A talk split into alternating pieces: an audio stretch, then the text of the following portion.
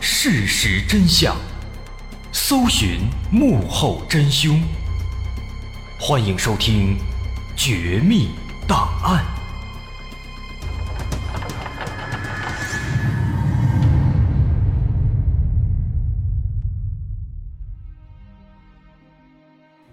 还原事实，探索真相。欢迎来到今天的《绝密档案》，我是大碗。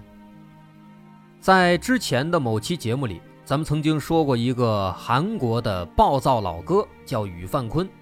这位老哥呢，睡午觉的时候，有一只苍蝇落在了他的身上，他的女朋友好心给他拍苍蝇，不小心把他拍醒了，但没想到呢，他的起床气特别大，起来之后把女朋友暴打一顿，然后冲到警察局，拿了好多手榴弹和枪支弹药，对着无辜的群众展开了一场大屠杀。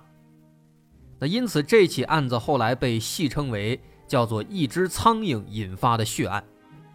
那今天咱们要说的这案子，同样也是由苍蝇引起的，但是这起案子相当曲折，它的破案过程是与范坤那起案子远远不能比的。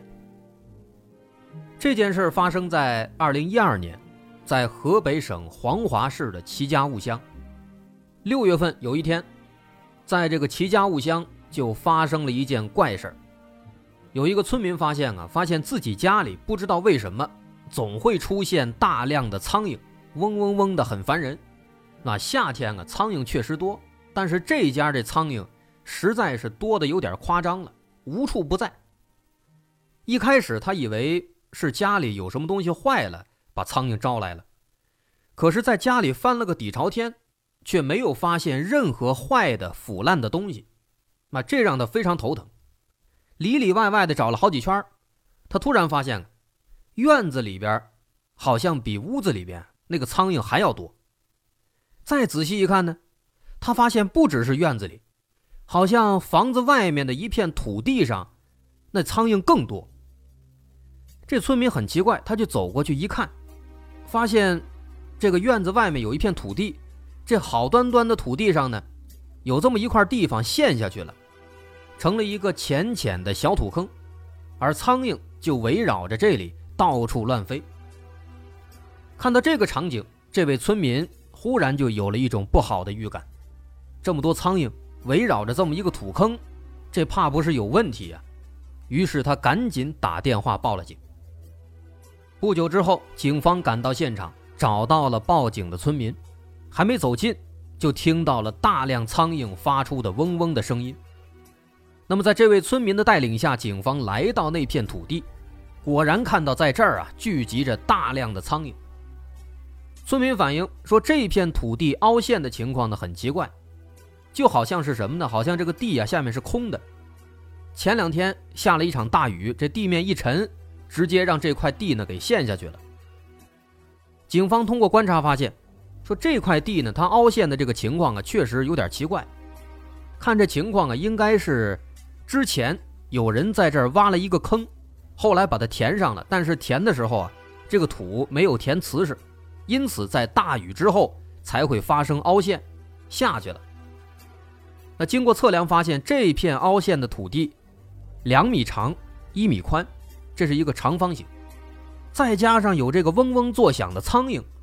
让警方心里咯噔一下，他们心想：坏了，从这个大小来看，这里面没准是个人啊！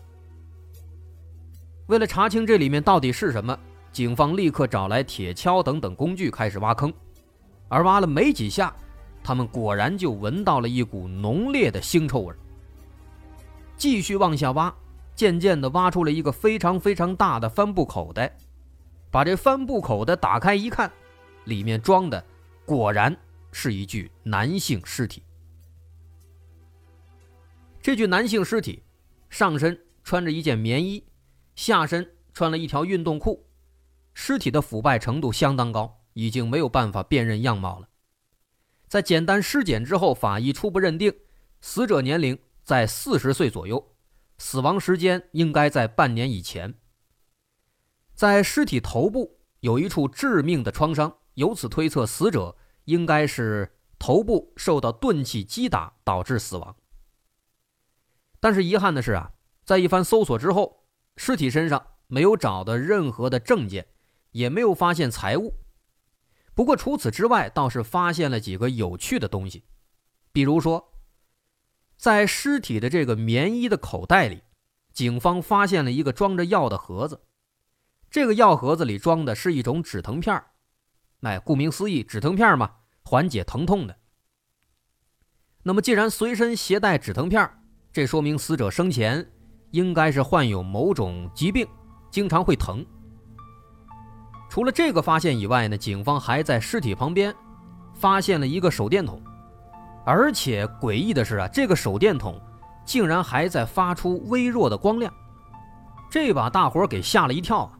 不禁开始猜测，这具尸体在这儿埋了多久了？这手电筒竟然还有电。为此，警方仔细观察了掩埋尸体的土壤，发现这片土地上这些土壤上已经长了很多植被了，上面杂草丛生。再加上这些土壤，它并没有新鲜的翻动的痕迹，说明这具尸体已经在这儿埋了很久很久了。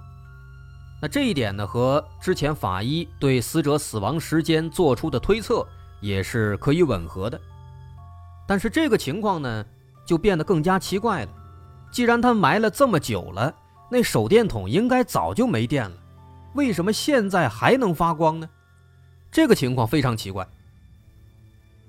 除此之外，还有一个值得注意的地方：死者被发现的时候，他是光着脚的，他的脚上只有袜子，没有鞋。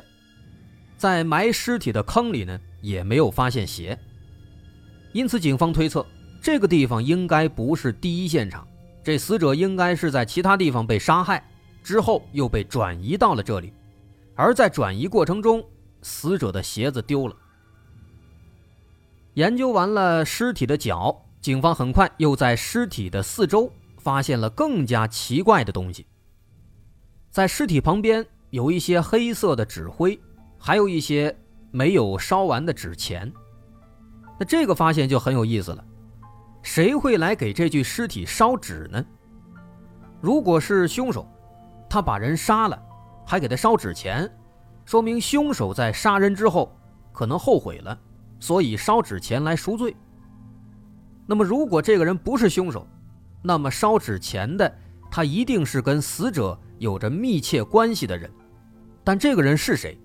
这是一个很有趣的发现，毕竟这具尸体是刚刚被发现的，那么烧纸钱的人，他一定知道在这儿有这么一具尸体。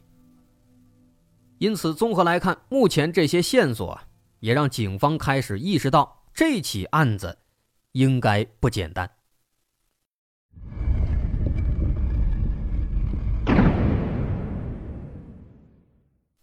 在尸体旁边发现了纸钱，这其实也是一个非常好的突破口。从这一点入手，也许可以查清死者或是凶手的身份。由于之前推测死者死于半年前，于是警方立刻返回局里调查近半年来整个黄华范围内的所有失踪人员。但奇怪的是啊，在这半年内没有一起报案是跟失踪有关的。这一点有点出乎警方的意料，难道说死者的家属对死者的失踪和死亡是不知情的吗？于是警方又走访了附近所有的村镇，但大家都表示，最近这半年来啊，身边没有人突然不见了，全都待得好好的，没有人失踪。那无奈之下，警方只好再次回到死者身上去寻找线索，而这一次呢？果然也有了新的发现。首先，在死者的棉衣的衣服角上，发现了一些油渍，而这些油渍可不是普通的食用油，而是汽油。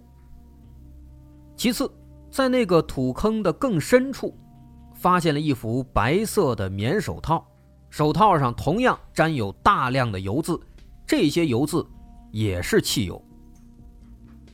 那么说到汽油，就要提一下黄骅港的矿产资源了。黄骅港临海嘛，矿产资源丰富，有地热、天然气、石油等等等等，因此这里和石油、原油、汽油相关的产业是比较发达、比较热门的。那么在结合现场的这些发现，警方就怀疑，死者他也许是从事和汽油相关的工作的。而且呢，根据警方的经验啊，有不少开油罐车的司机啊，经常会因为熬夜开车、久坐导致关节疼痛。所以，如果是司机的话，那么他吃这个止疼片就是很正常的。由此，警方就猜测这个死者的身份，他有可能是油罐车司机。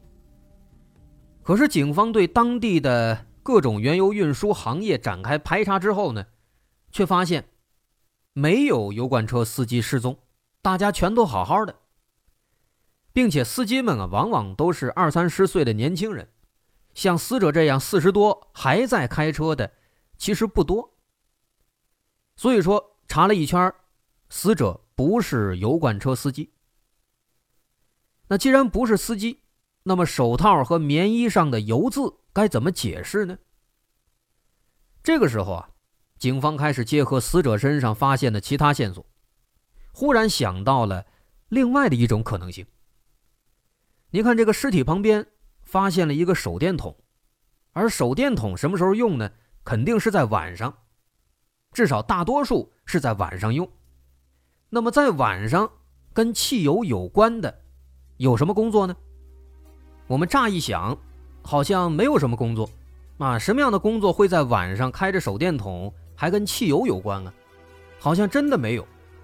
但是我们联系一下黄华当地的情况，石油资源非常丰富。因此，当时警方首先想到的，心想这个人有没有可能是偷油贼呀？因为这个地方石油丰富嘛，所以经常会有一些小偷去偷石油、偷汽油，以换取赃款。在那个地方啊，这种盗窃案件是时有发生的。于是，警方就想，这个人有没有可能是偷油的？晚上拿个手电去偷油，结果不知道为什么死这儿了。于是，警方就立刻开始调查近半年来和石油汽油盗窃有关的案子。结果一查呢，还真的就发现了一起有问题的。这起有问题的案子，它就发生在这具尸体发现的现场的五公里之外，就发生在半年多以前，而且当时还惊动了公安部。那个案子发生在将近一年以前，二零一一年九月十三号，那一天，黄骅市管庄乡有一处耕地突然发生火灾。经过调查发现，在这片耕地下面有一条官方铺设的成品油的运输管道。什么叫成品油呢？说白了，这条管道里面运输的都是加工好的成品汽油。但是在这个地方的管道上。被犯罪分子挖了一个洞，通过洞把这油引流出来，就这样偷走了一吨的成品汽油。但是呢，因为犯罪分子不讲武德，偷完之后没有把管道上这个洞啊给密封给补好，导致大量汽油泄漏，从而引发了火灾。当时那个案子发生之后，立刻引起了警方高度重视，在现场调查发现，在现场。有三到四个人的足迹，而在这些足迹当中，有一种足迹是很特殊的。这个人呢，他穿了一个应该是运动鞋，因为鞋印上呢有很多又短又粗的一些凸起的痕迹，这一看呢就不是普通的鞋，应该是一种专门的运动鞋。那么说明这个犯罪分子呢，平时应该就是比较喜欢运动。而巧合的是什么呢？现在。啊！发现了这具无名男尸，这个尸体他穿的是一条运动裤。那一般人应该不会没事穿着运动裤来回走，因此这样的巧合立刻就引起了警方的注意。心想，现在发现的这个无名尸体和当年那起案子会不会有关系呢？其实当时啊，那个鞋印给警方带来了非常大的困扰。因为从这个鞋印判断，这个犯罪分子他可能是搞体育的，或者是练武术的。毕竟黄华它属于沧州地区嘛，而沧州咱们知道是武术之乡。可是问题在于，在那个案发地点附近的村子里面，几乎没有这样的人，啊，没有人练武术，也没有人搞体育。所以这就很难办了。警方后来又尝试以鞋找人，在黄华市的一些运动品牌店里寻找对应的鞋子。那后来这个鞋子确实找到了啊，这款鞋确实是一款运动鞋。但是根据那些老板的回忆说，这款鞋呢其实卖的不错，一年卖好几十双，根本就记不住买的是谁。因此，当年这起汽油盗窃案件是非常棘手的。但现在呢，只过了半年多，不到一年的时间，在那个案件的现场相隔五公里的地方，这又发现了一具无名尸体。而且在尸体上发现了油渍，他还穿着运动裤，所以这不得不让警方怀疑这两件事会不会有关联。这次发现的这个死者，他会不会就是当年的案犯之一呢？如果是，那么他又是被谁杀死的呢？那么至此可以说，案发现场的所有线索基本都查完了，唯一剩下的只有那盒药了。那盒止疼片那么在这盒药上会不会有新的发现呢？警方仔细观察了这盒药，发现这盒药呢是东北制药总厂生产的。拿着这盒药来到黄骅市的各大药店做了比对以后，警方奇怪的发现，在黄骅市内压根儿就不卖东北制药厂生产的这种止疼片，唯一在卖的只有天津制药厂生产的。于是，警方又把调查范围扩大到了整个沧州市，但结果仍然一样，所有的药店里卖的止疼片都没有东北生产的。那这就奇怪了，各种止疼药的药效基本都差不多的，无非就是价格上有略微的差异。那么死者他为什么不买本地出售的，非要买东北生产的止疼药呢？这个问题，这一定代表了什么？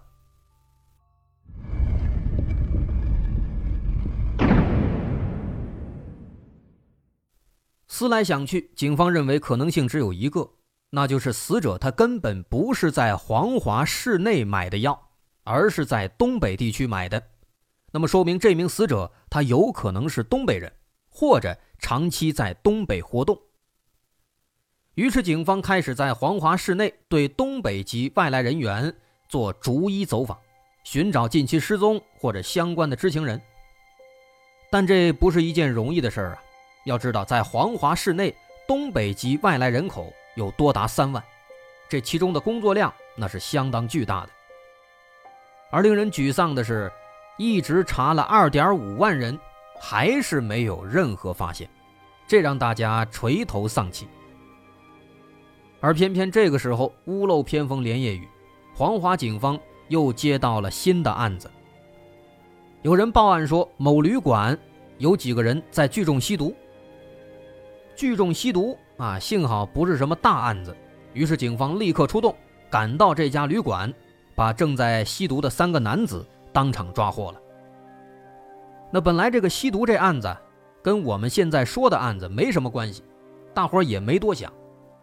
但是在对其中一个男子进行审讯的时候，警方却得到了一些意外的收获。这个意外收获和我们说的这起案子也许存在关联。这个吸毒的男子姓刘，咱们叫他刘某。刘某他在供述了自己吸毒的事实以后，警方问他还有没有其他需要交代的。刘某想了一下，然后问警方说：“如果自己主动检举揭发他人，算不算是立功？能不能宽大处理？”那警方就告诉他：“如果你真的如实举报他人，这案子跟你也没关系的话，那确实算立功。但是呢？”得具体情况具体分析。于是刘某他就说了这么一件事儿。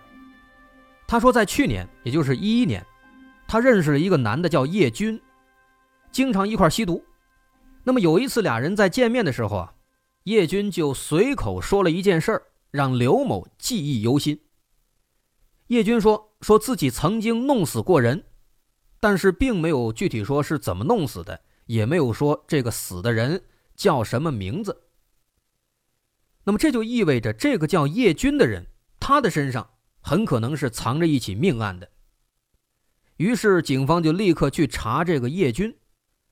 很快通过公安系统发现，有这个人叫叶军，四十二岁，就居住在黄骅市内。而最关键的是，他是公安机关网上通缉的一名在逃嫌犯，曾经在二零一零年在大连偷过汽油。所以说到这儿，大伙儿是不是就有点思路了？这个人，这个叶军，他也偷过汽油，而且他是在大连，在东北偷的。这个情况让警方为之一振。而此时，刘某又说：“他说啊，说叶军之前有一个女朋友，好像是东北的。”那这个情况更加引起了警方的注意了。杀过人，偷过汽油。还是在东北偷的，而且还有一个东北的女朋友。这些发现，跟那具无名男尸，跟当年那起盗窃汽油引起火灾的案子，似乎有着千丝万缕的关联啊。那么，这个叶军跟这起案子会有关系吗？难道说踏破铁鞋无觅处，这叶军他就是罪魁祸首吗？而此时，刘某口中他要举报的这个叶军。他又在哪里呢？我是大碗，大家不要着急，稍后下节咱们再接着说。如果您喜欢，欢迎关注我的微信公众号，在微信搜索“大碗说故事”，点击关注即可。好，稍后咱们下节再见。